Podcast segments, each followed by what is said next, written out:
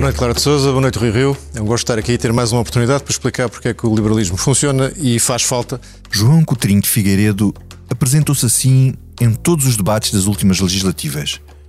O liberalismo era bom e fazia falta. Com um partido mínimo, convenceu 5% do eleitorado de que o liberalismo não era um papão e conseguiu 273 mil votos, fazendo uma bancada com oito deputados. Estranhamente, passados nove meses, descobriu que ele próprio não era assim tão bom e que já não fazia assim tanta falta. Portanto, hoje são anunciadas duas coisas. Que a Comissão Executiva cai por renúncia de três dos seus elementos e que, portanto, a próxima convenção, já marcada anteriormente, também vai incluir eh, eleições para a Comissão Executiva e anuncio eu, individual e pessoalmente, que não serei recandidato. E esta, este anúncio tem gerado alguma perplexidade e, e, e, interesse e curiosidade, e eu percebo, eu percebo porque não é normal. Um partido que está consolidado, tem crescido, tem tido boas performances, eh, ganhou o seu espaço crescente no, no espectro partidário português. Um próprio líder partidário que não tem provavelmente uma popularidade em baixa, decide não se candidatar. Sim, esta decisão gera perplexidade, surpresa e curiosidade. As justificações de João Coutrinho de Figueiredo foram estas numa entrevista à SIC Notícias e usou o plural majestático para justificar uma decisão individual. Nós não estamos agarrados aos lugares. E é a nossa forma da iniciativa liberal fazer política, mostrar que não estamos agarrados aos lugares. E, portanto, a minha leitura, essa é a tal leitura individual, é que o partido precisa de facto dessa atitude mais combativa, eh, mais abrangente e mais popular. Mas acho que eh, haverá gente capaz de o fazer melhor. Eis aqui uma coisa que nunca se ouviu um político. Alguém é capaz de ser mais popular, alguém é capaz de fazer melhor do que ele. Ora aí está. Quando um político acha que alguém é capaz de fazer melhor, então é melhor abrir o caminho. Só se aguenta ao poder quem o desejar, pelo menos muito. António Costa é que reagiu de forma particularmente violenta, noutro momento raro da política portuguesa. Os líderes partidários, sobretudo o primeiro-ministro, não costumam comentar a vida interna dos outros partidos. Eis aqui António Costa, em modo wrestler, a falar de uma luta livre no meio do lamaçal que ainda nunca ninguém viu. A Iniciativa Liberal, como já percebemos, eh, decidiu passar a competir com o Chega no estilo de truculência e má educação democrática como intervém no debate público. E percebo que o Dr. João Coutinho Figueiredo não se sentisse à vontade nesse estilo eh, de luta livre eh, no meio do lamaçal. E quem vai suceder a Coutinho de Figueiredo? Já há dois deputados na corrida, a liderança dos liberais, a deputada Carla Castro e o deputado Rui Rocha, que numa entrevista à RTP3 reagiu ao primeiro-ministro qualificando as declarações de António Costa como inqualificáveis. As afirmações do Sr. Primeiro-Ministro são inqualificáveis e eu convidava os portugueses a compararem a elegância e o desprendimento com que João Coutinho Figueiredo deixa funções com umas afirmações deste teor do Sr. Primeiro-Ministro. Depois, e portanto, sobre lamaçais, eu nem sequer entro em, em discussão porque o Sr. Primeiro-Ministro percebe disso muito mais do que eu. António Costa está nervoso e sabe que a Iniciativa Liberal é o seu principal opositor. Já agora, sobre o Chega, aquilo que eu desafiava mesmo o Sr. Primeiro-Ministro é fazer aquilo que a Iniciativa Liberal faz. A Iniciativa Liberal tem acerca do Chega e vai ter, com a minha liderança, uma posição absolutamente clara. Nós não faremos nenhum tipo de entendimento com o Chega. Olá, olá, Political Junkies. Hoje é 25 de outubro, terça-feira. Eu sou o Vitor Matos. Comigo tenho a Liliana Coelho, jornalista de Expresso que acompanha a Iniciativa Liberal. Olá, Liliana. Olá. Eunice Lourenço, editora de política de Expresso, habitual aqui na Comissão Política. Olá, Eunice. Olá. E o David Diniz, diretor adjunto do jornal, que comigo leva assim todas as semanas este momento de finíssima análise política. Existe e faz falta. Exato. Este podcast tem o patrocínio de Vodafone Business. Saiba como a rede 5G pode tornar a sua empresa mais segura, eficiente e flexível. O futuro do seu negócio está em boas mãos. Vodafone Business. Mas antes de irmos à iniciativa liberal, vamos primeiro assinalar eh, a morte aos 100 anos de um intelectual brilhante que protagonizou vários momentos da política portuguesa em dois regimes diferentes. Adriano Moreira foi ministro das colónias de Salazar e saiu do governo porque o presidente do Conselho não quis mudar de políticas, portanto, mudou de ministro, e que tinha uma rivalidade longa e profunda com Marcelo Caetano e chegou a ser um dos possíveis sucessores de Salazar. Ele foi o homem que, depois de uma intervenção policial no interior do Palácio Burné, na Junqueira, chegou a ser expulso da sua própria faculdade, a faculdade que dirigia e que desenvolveu nos anos 60 e onde introduziu de forma pioneira em Portugal disciplinas como Sociologia e depois desenvolveu a Ciência Política ou as Relações Internacionais. E essa foi a faculdade onde eu estudei eh, e onde esse momento era contado como uma, uma lenda. Eu estudei no ISCSP e, e conheci uh, Adriano Moreira como, como professor. Ele, ele, não foi meu professor, uh, aliás, eu apanhei quando ele já, já se estava a, a jubilar, mas foi a primeira grande figura da política nacional que eu entrevistei. Entrevistei-o em 1994 para um jornal que era A Prensa, o jornal do, dos estudantes de comunicação social do, do ISCSP numa altura em que ele e os seus quatro deputados do táxi estavam prestes a apresentar uma moção de censura ao governo de Cavaco Silva. E, e, nunca me esquecerei de uma coisa que ele dizia em quase todas as palestras ou conferências onde estavam os estudantes do ISCSP, uh, em que ele dizia que ser licenciado era ter licença para estudar sozinho. Eunice, tu escreveste uh, um obituário, uma, uma, uma biografia uh, e, e, e, tinhas previsto falar de Adriano Moreira no que não te sai da cabeça?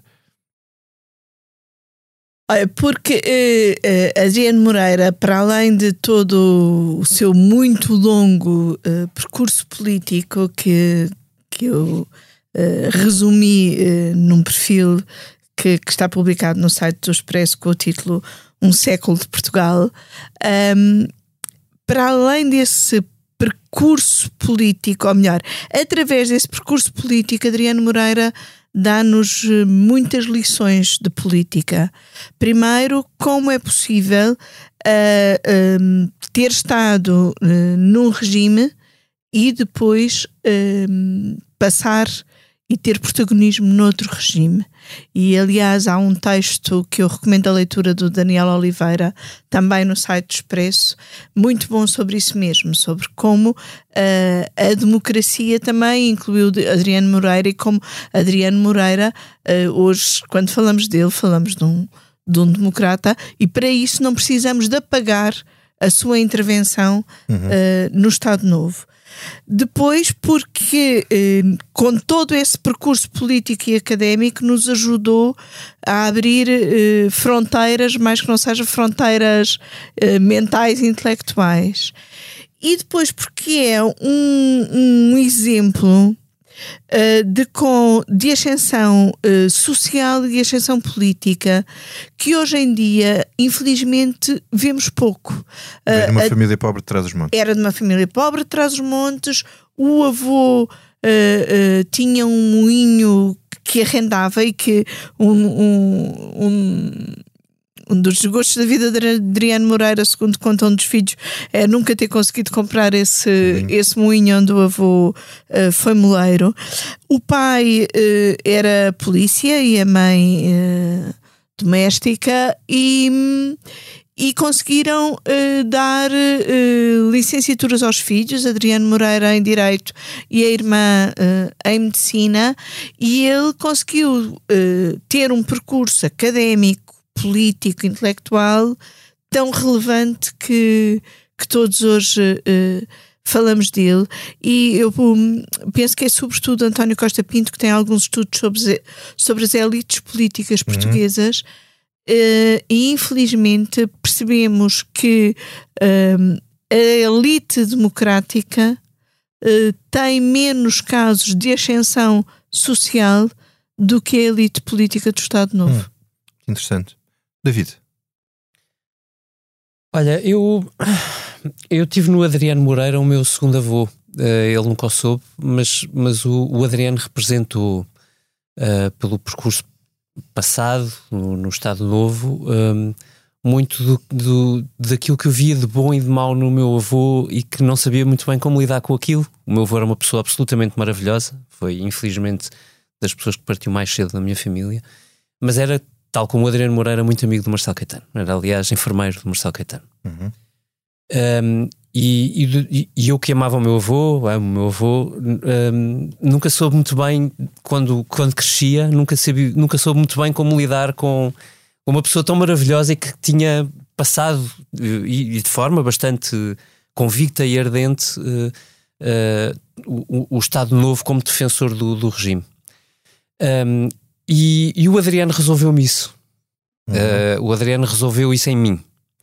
Uh, e, e, e, como tal, eu, eu aprendi a respeitar muito o Adriano Moreira. Curiosamente, e foi mesmo por coincidência, uh, ele acaba também por representar a minha entrada na, na política como, uh, não vou dizer não, muito longe de ser participante, era um miúdo, mas como interessado. Uhum. Uh, porque aquela, aquelas primeiras campanhas dele no, no CDS e, e, depois do Lucas Pires foram, na verdade, a chave para a minha entrada na política como observador mais atento.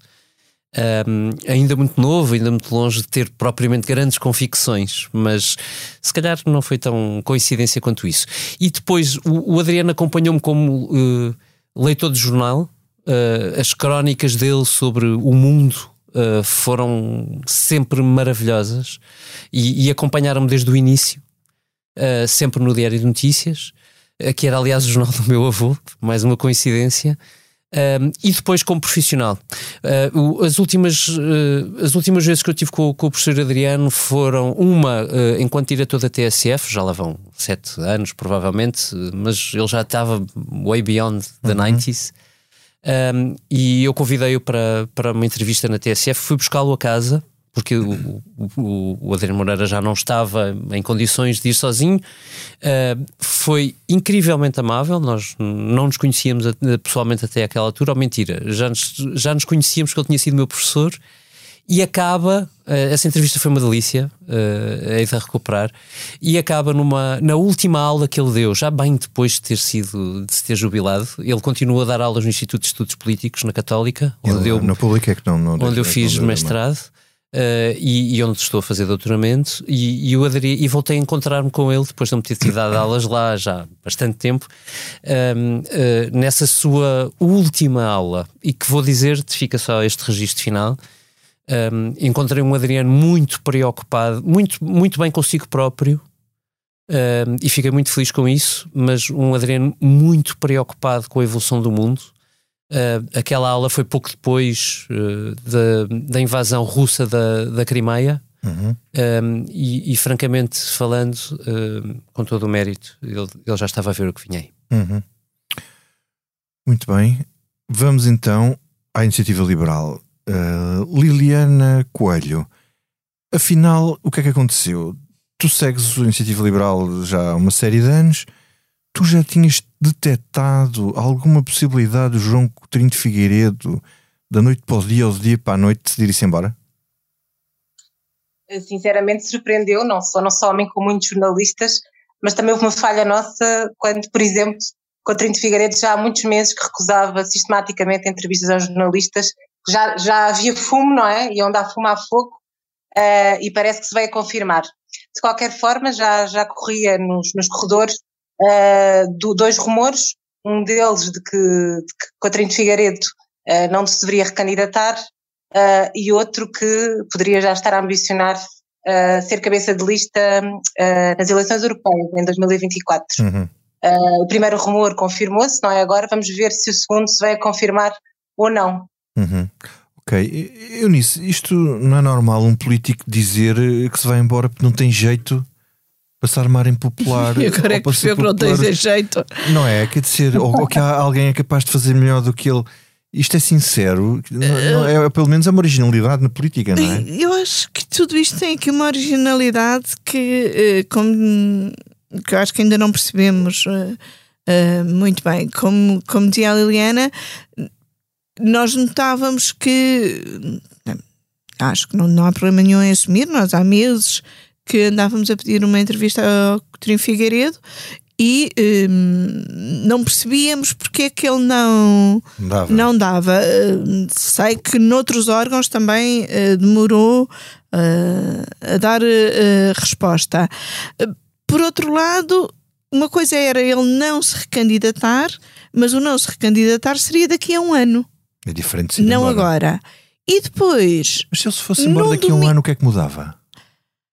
mudava, para- já mudava este timing que, que ser num domingo em que começa a semana do debate do Do Orçamento de orçamento. Estado, confesso que não, não é? não percebo, tem de ser o domingo passado e ser o próximo domingo, não percebo a pressa, não é? Ah, não sei se achou que passava um bocadinho despercebido que estávamos todos a falar do Adriano Moreira e não falaria, não dávamos quase pelo comunicado da, da iniciativa ah, liberal, não percebo este timing de todo, como é que o como é que a iniciativa liberal chega ao debate do orçamento eh, neste Estado, com um líder eh, que se autodemitiu E dois candidatos. e dois candidatos na bancada E um parlamentar. ex-presidente. E Metade, um- da metade da bancada é um, um presidente em, em, em saída, Ainda em exercício, mas dois saída. candidatos e um ex. E um ex, portanto, não, não percebo. E também, já há muito tempo que, que comentávamos na secção, e, e a Liliana, a dada altura, fez um texto a tentar um bocadinho espelhar isso, que era esta dificuldade que a iniciativa liberal tem tido nesta legislatura em afirmar-se, quase como se não soubesse, quase como que não soubesse lidar com os oito deputados. Era mais eficaz que o Trim Figueiredo Sozinho. sozinho do que os oito deputados que, que tem hoje. Nós íamos falando disto, a Liliana escreveu eh, um bocadinho sobre isto, eh, atribuíamos a dores de crescimento, os partidos às vezes precisam de um tempo de adaptação, até o governo precisou de seis meses de adaptação, não é? Ah, Faltava aliar a máquina, não é? Faltava aliar a máquina. Mas afinal era algo mais fundo do que, do que essa mera falta de adaptação e de coordenação. Era falta de jeito. David, eh, não sou eu que o Não digo, é. Ah, é o deixa-me só, deixa só é. dizer mais uma coisa sobre a falta de jeito. Ainda por cima, nas últimas semanas, eh, Coutinho Figueiredo andou a fazer uma espécie, ajuda-me aqui, Liliana, como é que eles chamavam? Rotas liberais. Andou a fazer liberais. as rotas liberais. A rota, a rota liberal? Era numa de ir ao terreno mostrar-se. Se calhar foi isso que ele levou a perceber que afinal não tinha jeito. Pois. Bom, David, a mesma pergunta e a mesma perplexidade. Isto acompanhando de fora, tu sentias que, que a Iniciativa Liberal tinha falta de um novo líder? Eh, quer dizer, os partidos formam-se muito, os eleitorados, através da personalização, da identificação com as pessoas que são líderes. E Coutinho Figueiredo não estava assim tão mal nas apreciações individuais das sondagens. Olha, na verdade, ao contrário. Eh, Eu pus-me a, revisitar os textos que nós fizemos naquela noite eleitoral longa e bastante surpreendente de- Uhum. deste ano, eh, de janeiro deste ano. E, e eu, olhando para os dados, é, é, é, isto começa, vale a pena dizer, é um elogio a Coutinho Figueiredo. O, Ele apanha o partido de eh, um líder que não era o líder fundador, mas, mas foi o líder que afirmou a iniciativa liberal e que a colocou no, no Parlamento. Um, o Coutinho Figueiredo tinha escassíssima uh, uh, experiência política, uh, é, é alguém que aparece vindo do turismo de Portugal e da gestão do empresar, empresarial e do mundo financeiro. E, e subitamente Tinha o estado que nós também na vemos. gestão televisiva? Uh, também na gestão televisiva, verdade. Um, e subitamente, sem que percebamos exatamente como, até porque as sondagens não o indicavam, portanto, é claramente um ganho de campanha eleitoral. A iniciativa liberal passa de 67 mil votos dessa primeira eleição de 2019 para 273 mil votos. Atenção, uh, isto é ainda longe do Chega, mas eu insisto, as sondagens estavam longe de dar uma subida até aos últimos 15 dias, davam estavam longe de dar uma subida consistente uh, da iniciativa liberal nesta dimensão. E repara, isto é, uh, a iniciativa liberal elege mais três deputados do que o CDS tinha na legislatura anterior.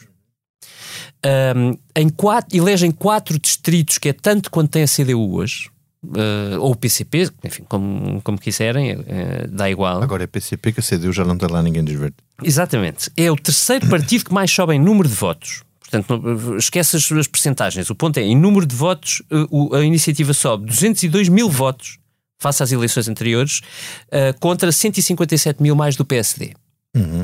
Isto dá uma imagem de quão bem sucedida foi a liderança de Coutinho Figueiredo nos, anos, nos dois anos iniciais do seu mandato. Um, aliás, é muito, é muito engraçado porque eu estive a ver até distrito a distrito e de repente tu tens alguns nos, nos em, quatro dos maiores conselhos do país, Porto, Lisboa, Oeiras, Cascais, uhum. a iniciativa liberal é o partido que mais sobe face às eleições anteriores. O que é extraordinário, nem eu me lembrava, quer dizer, é, mas dá uma ideia, quer de onde é que está o partido, sobretudo uhum. em círculos uh, muito urbanos, subiu sobretudo em círculos muito urbanos, um, quer do enorme crescimento que conseguiu uh, registar. Eu, quando digo urbanos, enfim, há aqui coisas surpreendentes. Subiu muito, mais de 5% em Almada, em Torres Vedras, na Rua dos Vinhos, em, no Sobral de Montagraço, em Alcochete, em Sesimbra, em Lagos, uhum. Portimão. Portanto, há, há, há de facto uma, um, um, um, lado muito bem sucedido nesta liderança de Coutinho Figueiredo, que de resto, na última sondagem do Expresso, SIC, um, apesar do partido não cotar bem, mas lá está, a iniciativa liberal é uhum. é muito errática em sondagens, ainda não é possível medi-lo muito bem, o que também diz alguma coisa sobre o seu eleitorado, Sim, não mas é muito sólido ainda. Estava, uh, estava bem. Em subida. Estava a subir, estava com, é registado com 3.8 na escala estava de 0 a 10. melhor ele que o partido bastante melhor ele que o partido.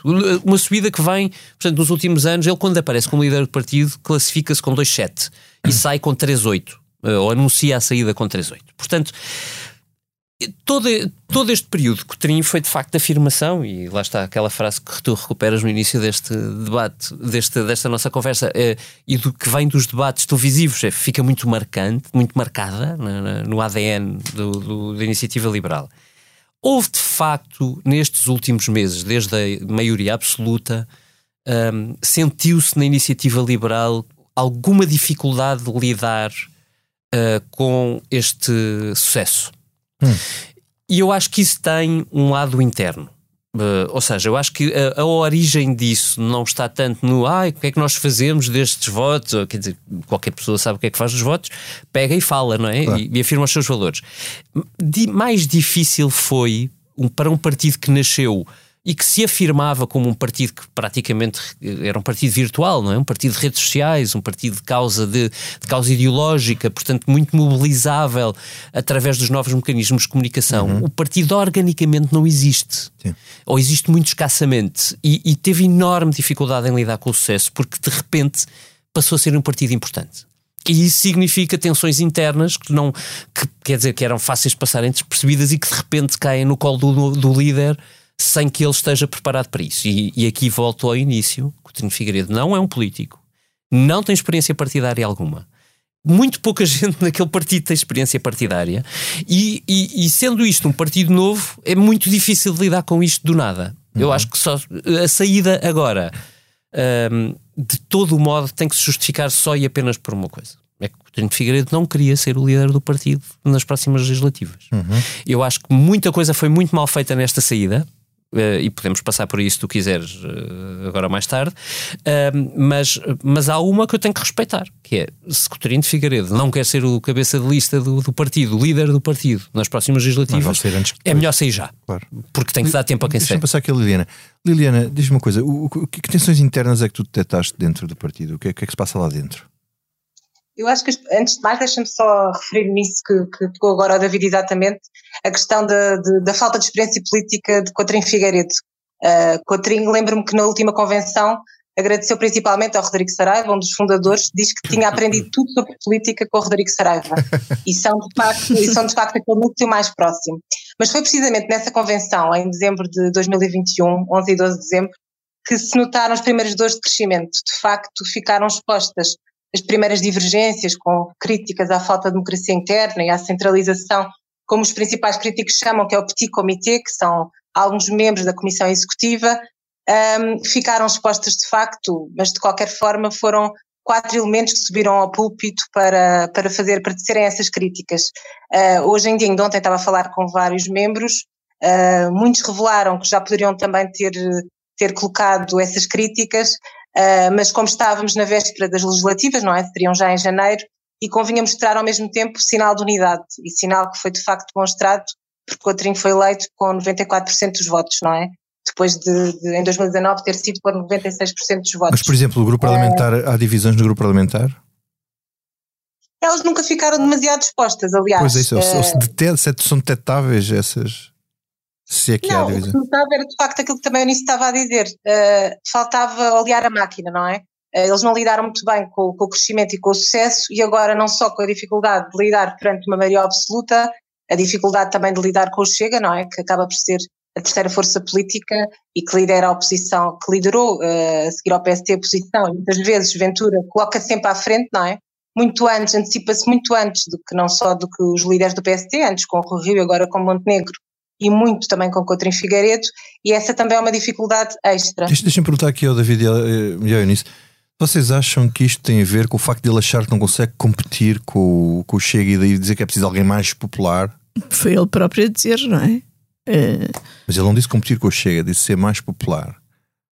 Eu, eu acho que Popular ou popularucho? Quer dizer, temos aqui uma. Eu, só, eu, eu tendo em conta esse, isso que ele disse do, do ser mais popular, volto ao que já disse há bocado. Não sei se foram as rotas liberais que o fizeram perceber que não era popular e, e, era. e que afinal eh, isto de andar a conversar com as pessoas em cafés e mercados não era, não era para ele.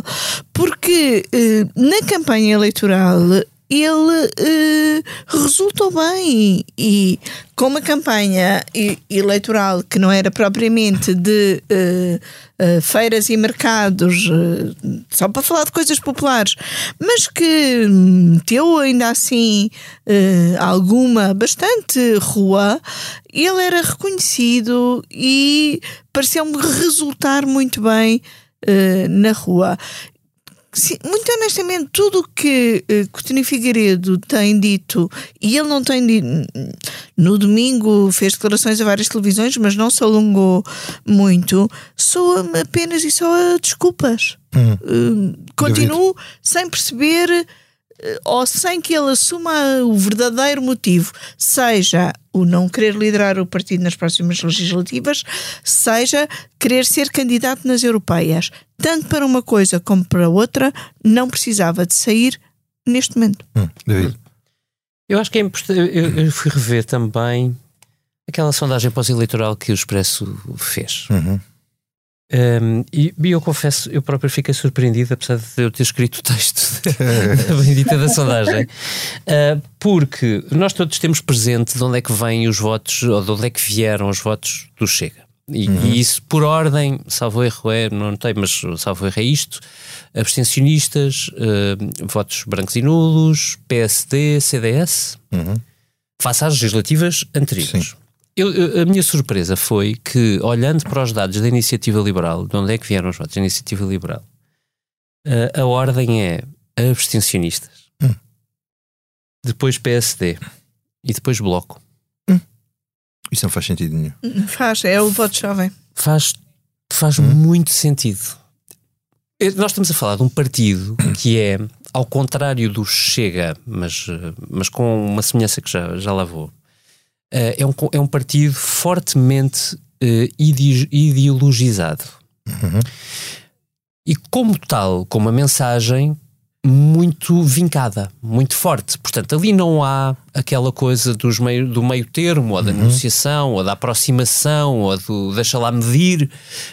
Não há, para o bem e para o mal, na iniciativa liberal, não há uma grande medição daquilo que é dito e daquilo que é proposto. Um, isso tem um lado bom quando se vai a votos, nomeadamente a buscar abstencionistas, no sentido de pessoas que estão desiludidas com o meio termo, é? Uhum. para quem o meio termo já não diz nada. Um, e sabemos que a polarização das sociedades tem acentuado uh, esta faixa de eleitorado.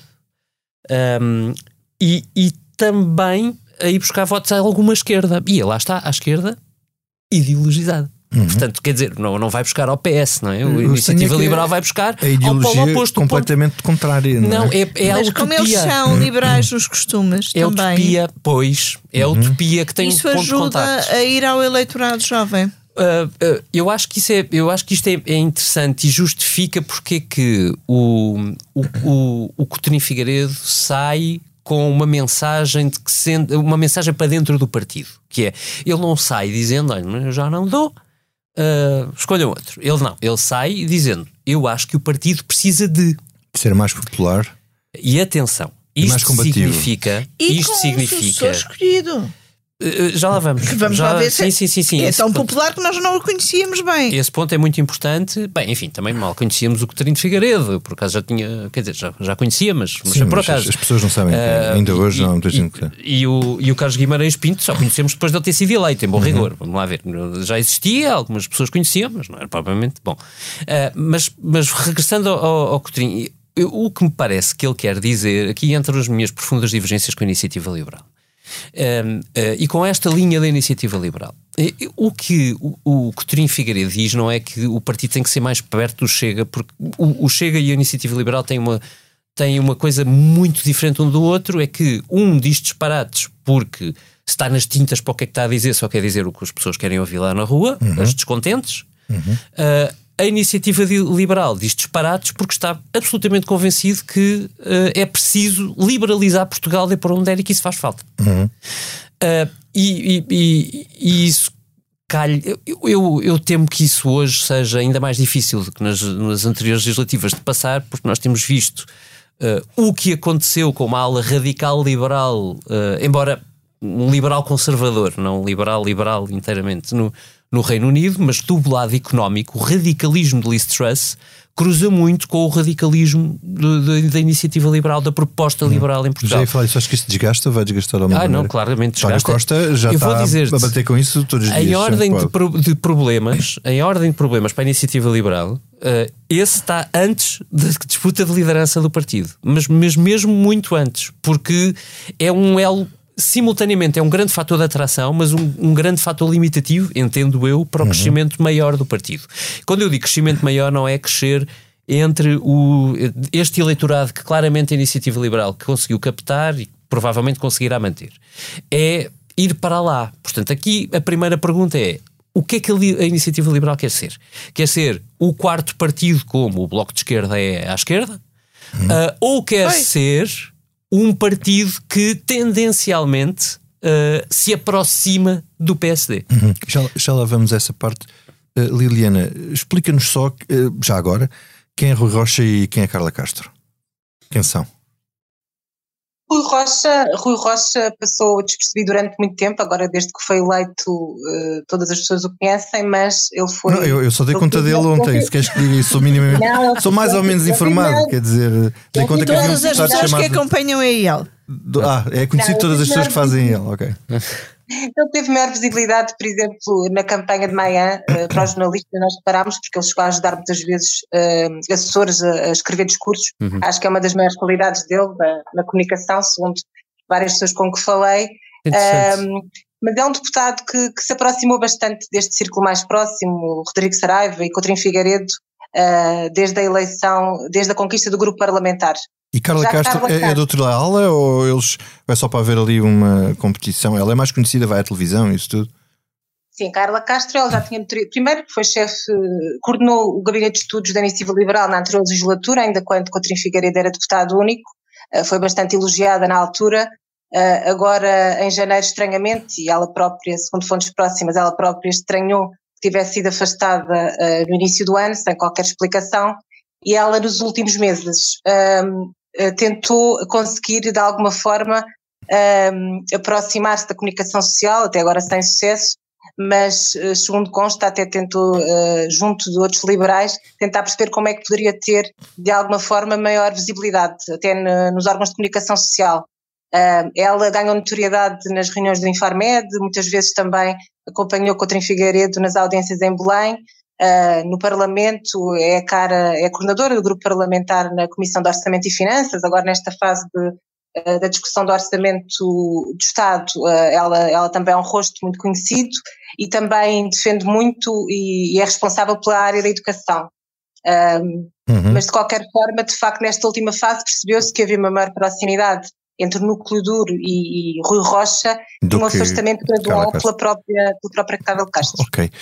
Eunice e David, uh, vocês conseguem explicar a violência do comentário de António Costa, Iniciativa Liberal? Faz-lhe assim tanta comichão um, ele um, cola a iniciativa liberal ao Chega, enquanto a iniciativa liberal diz que não quer nada com o Chega. Não é a primeira vez que ele faz isso, ele já fez isso num debate parlamentar, até me pareceu muito a despropósito, porque mesmo o estilo de Coutinho Figueiredo não tem nada a ver com o estilo de, de, de André Ventura. E se há coisa que Coutinho Figueiredo sempre deixou muito claro e que eu espero que continue a ser claro na iniciativa liberal é uh, as, uh, as fronteiras de relacionamento, as linhas não, vermelhas com Chega. não fará nenhum entendimento, entrará em nenhuma coligação com o entendimento com o Chega.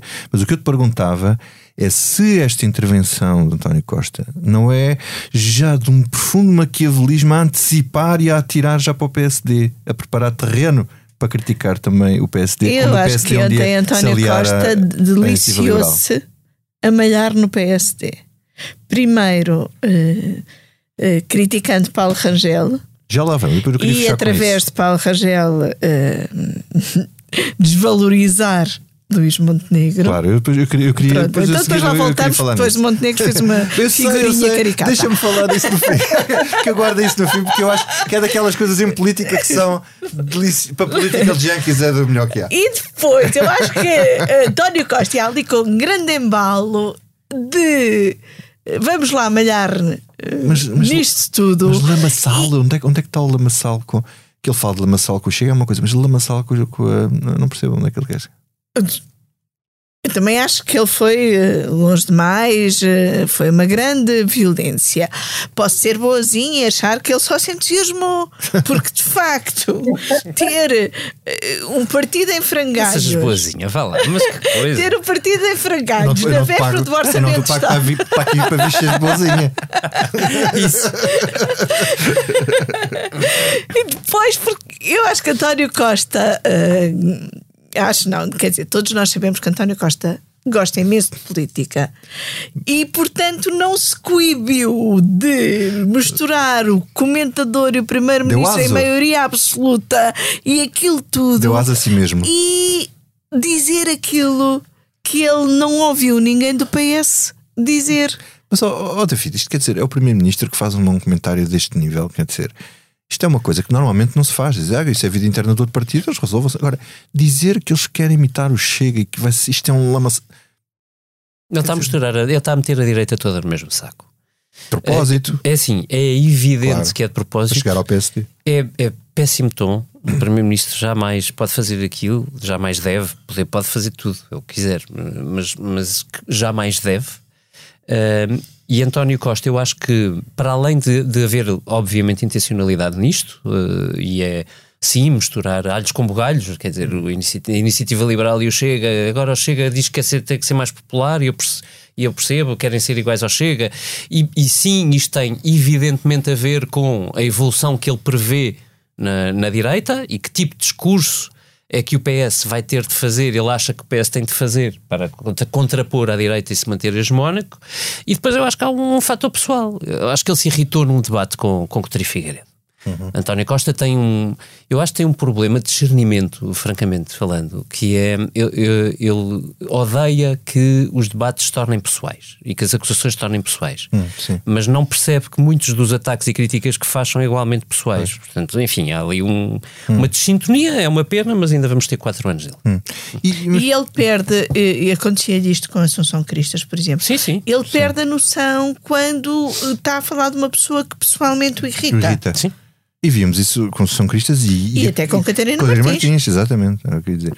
Mas vamos então falar da questão do, do António Costa e da reação de Paulo Rangel, porque é uma coisa eh, notável, porque quem eh, acompanha a política percebe que, primeiro, o Primeiro-Ministro não responde a um número 2. Uhum. Segundo, é muito divertido ver o número 1, um, uh, o número um do partido uh, da oposição a reagir ao Primeiro-Ministro, porque o Primeiro-Ministro reagiu ao seu próprio número 2. Foi ter, eu estou aqui. Tu estavas embalado, eu nisso. Continua. Ai, foi tão ridículo. Lá vem e diz: Eu tenho que ir falar. Ele, está-se a pegar com o Rangel, mas quem me apresenta junto sou eu. Exatamente, mas é que foi isso que o Montenegro fez. Uh, uh, e isto vai acontecer mais vezes, porque Uh, Paulo Rangel, uh, quando aceita a vice-presidência de Luís Montenegro, autoproclama-se a si mesmo, e aliás, uh, numa entrevista que ele nos deu logo no, no Congresso PSD, dizia que ia ser a oposição a António Costa na Europa. E, portanto, proclama-se par de António Costa em matérias europeias. Ora, hoje em dia, matérias europeias é quase tudo o que nos diz respeito, não é? Portanto, eu presumo que Paulo Rangel coordenou a conferência de imprensa que deu no sábado, que a coordenou com Luís uh, Montenegro. Luís Montenegro. Uh, anda já nisto há muitos anos, mas às vezes parece que não aprendeu algumas coisas e, nomeadamente, não aprendeu que António Costa não tem problema nenhum em responder a números 2, números 3, números 4 ou o que é que que seja, sobretudo se respondendo ao número 2 irritar o número 1. Um. E foi isso que aconteceu. Até porque António Costa não tem número 2 para responder ao número 2 do PSD. Não, por acaso a Mariana Vieira da Silva tinha feito com outra delicadeza não, outra elevação no domingo. Não, ela diria assim, é que não só, ele, ele não só a Mariana, não só a Mariana como o Eduardo Cordeiro. Uhum. Portanto, na cabeça de Montenegro, eu presumo, o governo já respondeu. Uhum. O primeiro-ministro não iria voltar a, a responder ao Rangel. Agora, António Costa não deixa passar uma oportunidade de destas de, de malhar em Paulo Rangel, em quem ele também gosta. E aliás, um, se nos lembrarmos, já foi já com Rangel vezes. e com Batista Leite que uhum. ele, uma vez, uh, em reuniões de Infarmed, acusou de andarem a prejudicar Portugal, Portugal na, uh, internacionalmente. Portanto, as pegas dele com Rangel não são de agora e vão continuar. E ou Montenegro uh, muda a sua relação uh, com Paulo Rangel no sentido de uh, que se coordenarem melhor ou Paulo Rangel não ter tanto protagonismo quando se trata de ataques ao primeiro-ministro ou então vai andar a correr atrás do prejuízo que é o protagonismo de Rangel na oposição a António Costa em tudo o que diga respeito a matérias europeias e, portanto, em tudo o que importa a Portugal. oh, David, isto, isto é uma competição. Eu sentiste que Montenegro estava a competir com o Rangel pelo, pelo protagonismo em relação ao Primeiro-Ministro? É assim, o, o, Luís Montenegro tem um problema para resolver com o Paulo Rangel no sentido de quem é que é o, o chefe do gangue, não é? Que é, é evidente que Rangel é muito focal, muito treinado e é muito focal tem zero problemas em uh, partir para a pancada sem pensar duas vezes. Aliás, é muito engraçado porque a contestação do PSD à questão do, do gasoduto verde uh, é, começa com Graça Carvalho, uma eurodeputada do PSD, que enfim, com muita experiência, foi ministra, hum. mas que não é propriamente uma pessoa mediática, numa entrevista ao público muito interessante no domingo e onde a Graça Carvalho faz muitas perguntas, diz que tem muitas dúvidas sobre o acordo e explica as, as dúvidas. E olha, vou dizer, é uma entrevista ótima de se ler, porque se percebe, fica-se a perceber um bocadinho mais daquilo. É um, não, mas, mas a, a conferência. Tá bem, a, conferência, a entrevista também é dada no sábado, não é? Sim, mas. Aparece-nos no domingo. Agora, o ponto é que o Paulo Rangel. Sim, mas quando usa nos aparece, já o Rangel tinha usado toda a artilharia vocal, não é? Com, com, mas com uma violência atroz uma violência, uma coisa, que o prato de lentilhas, trocámos uma coisa uhum. incrível por um prato de lentilhas, uma coisa incrível, que enfim, nunca vi, há, há quantos anos é que o PSD não, não, não falava do, do, do, do, da galinha dos ovos de ouro das ligações elétricas não, a, a nunca Madrid. passaria para os Pirineus. enfim, bom, uh, portanto, todo aquele estilo do Parragel é muito previsível, nós conhecemos, é assim, para o bom e para o mau, há alturas em que sai muito bem, uh, e que tem muita propriedade. Neste caso, eu acho que foi excessivo. E o, e o Primeiro-Ministro irrita-se solenemente com aquilo. E, agora, se o Montenegro acha que o, o, Costa se vai inibir de responder ao Rangel e que pode pôr o Rangel sem ter esse preço, nunca vai acontecer. O Primeiro-Ministro vai arrasar o Rangel todas as vezes, todas as oportunidades que tiver.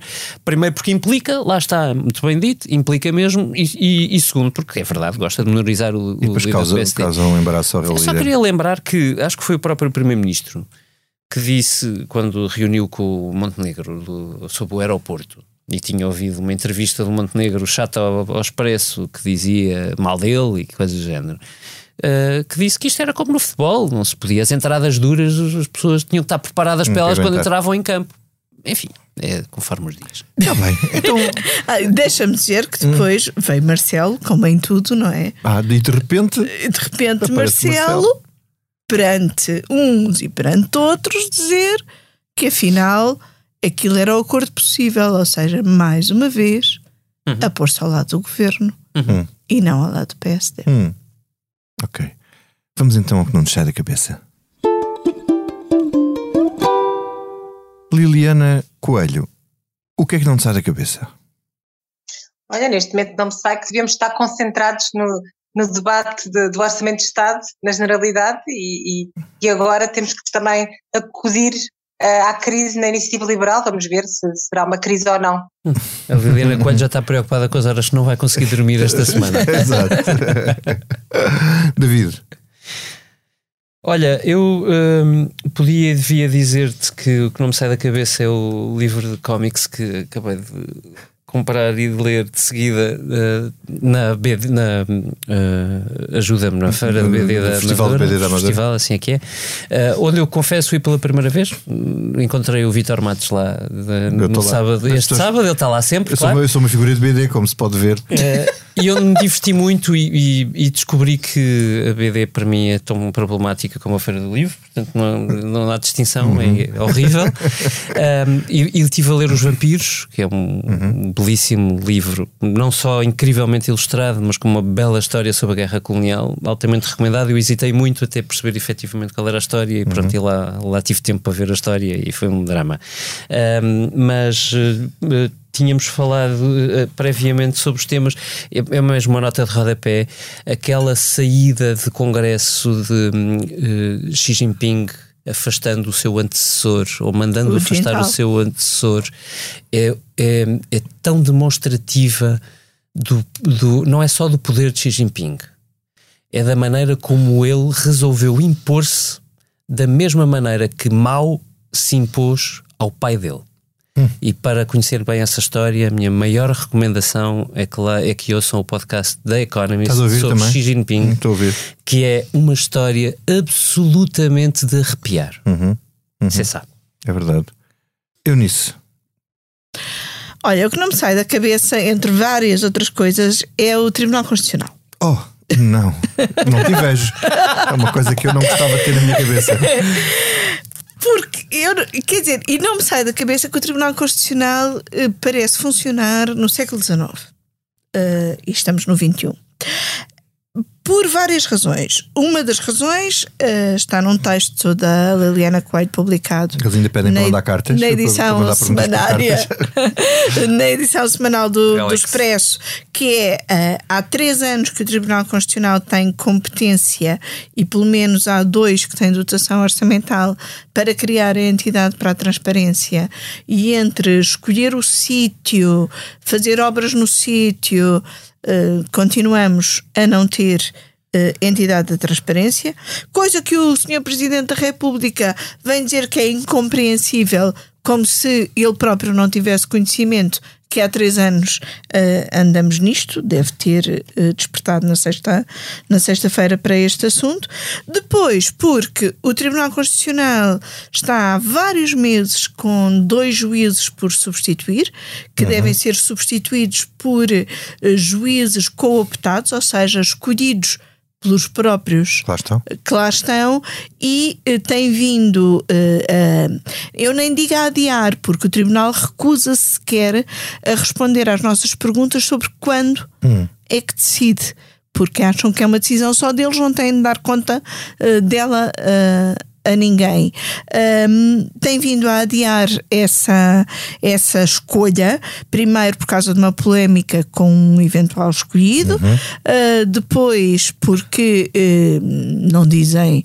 Uh, mais nada, não dão uh, justificações, e como contava o público esta segunda-feira, isto também fará com que juízes que era suposto lá estarem nove anos vão acabar por estar dez, passando também por isso a ter uh, direito a uma. Uh, como é que se chama? Não é reforma? Pensão vitalícia. Uh, mas é, é uma é, pensão é vitalícia, no fundo. Hum, que jeitinho que isso dá. Bom. Século XIX. Hum. A mim, o que não me sai da cabeça é a instabilidade política no Reino Unido. Isto, enfim, pela primeira vez na história, acho que dá para arriscar. Os britânicos mudaram de primeiro-ministro três vezes em três meses e, ao mesmo tempo, pela primeira vez em, três anos, em 75 anos, mudaram uh, de monarca. Uh, a revista The Economist fez uma capa muito divertida, como é costume o Economist fazer, uh, e o título era Britaly como se o Reino Unido se tornasse numa instável, como, como a instabilidade da, da ilha se ter tornado um, uma, um símbolo de instabilidade, como na, na Península Italiana. O curioso é que isso gerou os protestos do embaixador uh, de Itália em Londres que protestou contra a revista e capa da revista baseada nesse preconceito que nós temos uh, em relação à estabilidade política. Toda a gente sabe que a Itália é um país onde reina a estabilidade política, mas eu, eu, eu, eu faz-me pensar assim, realmente, nós ao pé dos ingleses, isto aqui em Portugal é uma estabilidade total. Quer dizer, já lá vai o tempo. O embaixador podia assim... protestar contra os próprios ingleses. Sim, porque é que eles querem ultrapassar os, os italianos nessa enfim, porque é que não continuam quietinhos a ter o mesmo Primeiro-Ministro durante não sei quantos anos? Eu achei delicioso, desculpa interromper-te, achei delicioso a Primeira-Ministra escocesa dizer: pronto, já é o quinto que eu conheço desde que eu sou Primeira-Ministra. Se calhar a solução era torná-la Primeira-Ministra do Reino Unido, sei lá. Bom, eu não me esqueço daquela fala do Trainspotting em que eles dizem que raio de povo eles arranjaram para nos colonizar. uh, mas, mas, mas quer dizer, uh, isto. Uh, olhando, olhando que este é o Partido Conservador, ou era o Partido Conservador uh, respeitabilíssimo do Sr. Churchill e etc., e da Sra. Thatcher, isto faz muita confusão. Mas mais do que tudo, ainda dentro desta novela, o que não me sai da cabeça, a ideia maluca do Sr. Boris Johnson achar que ainda se podia candidatar à liderança do partido.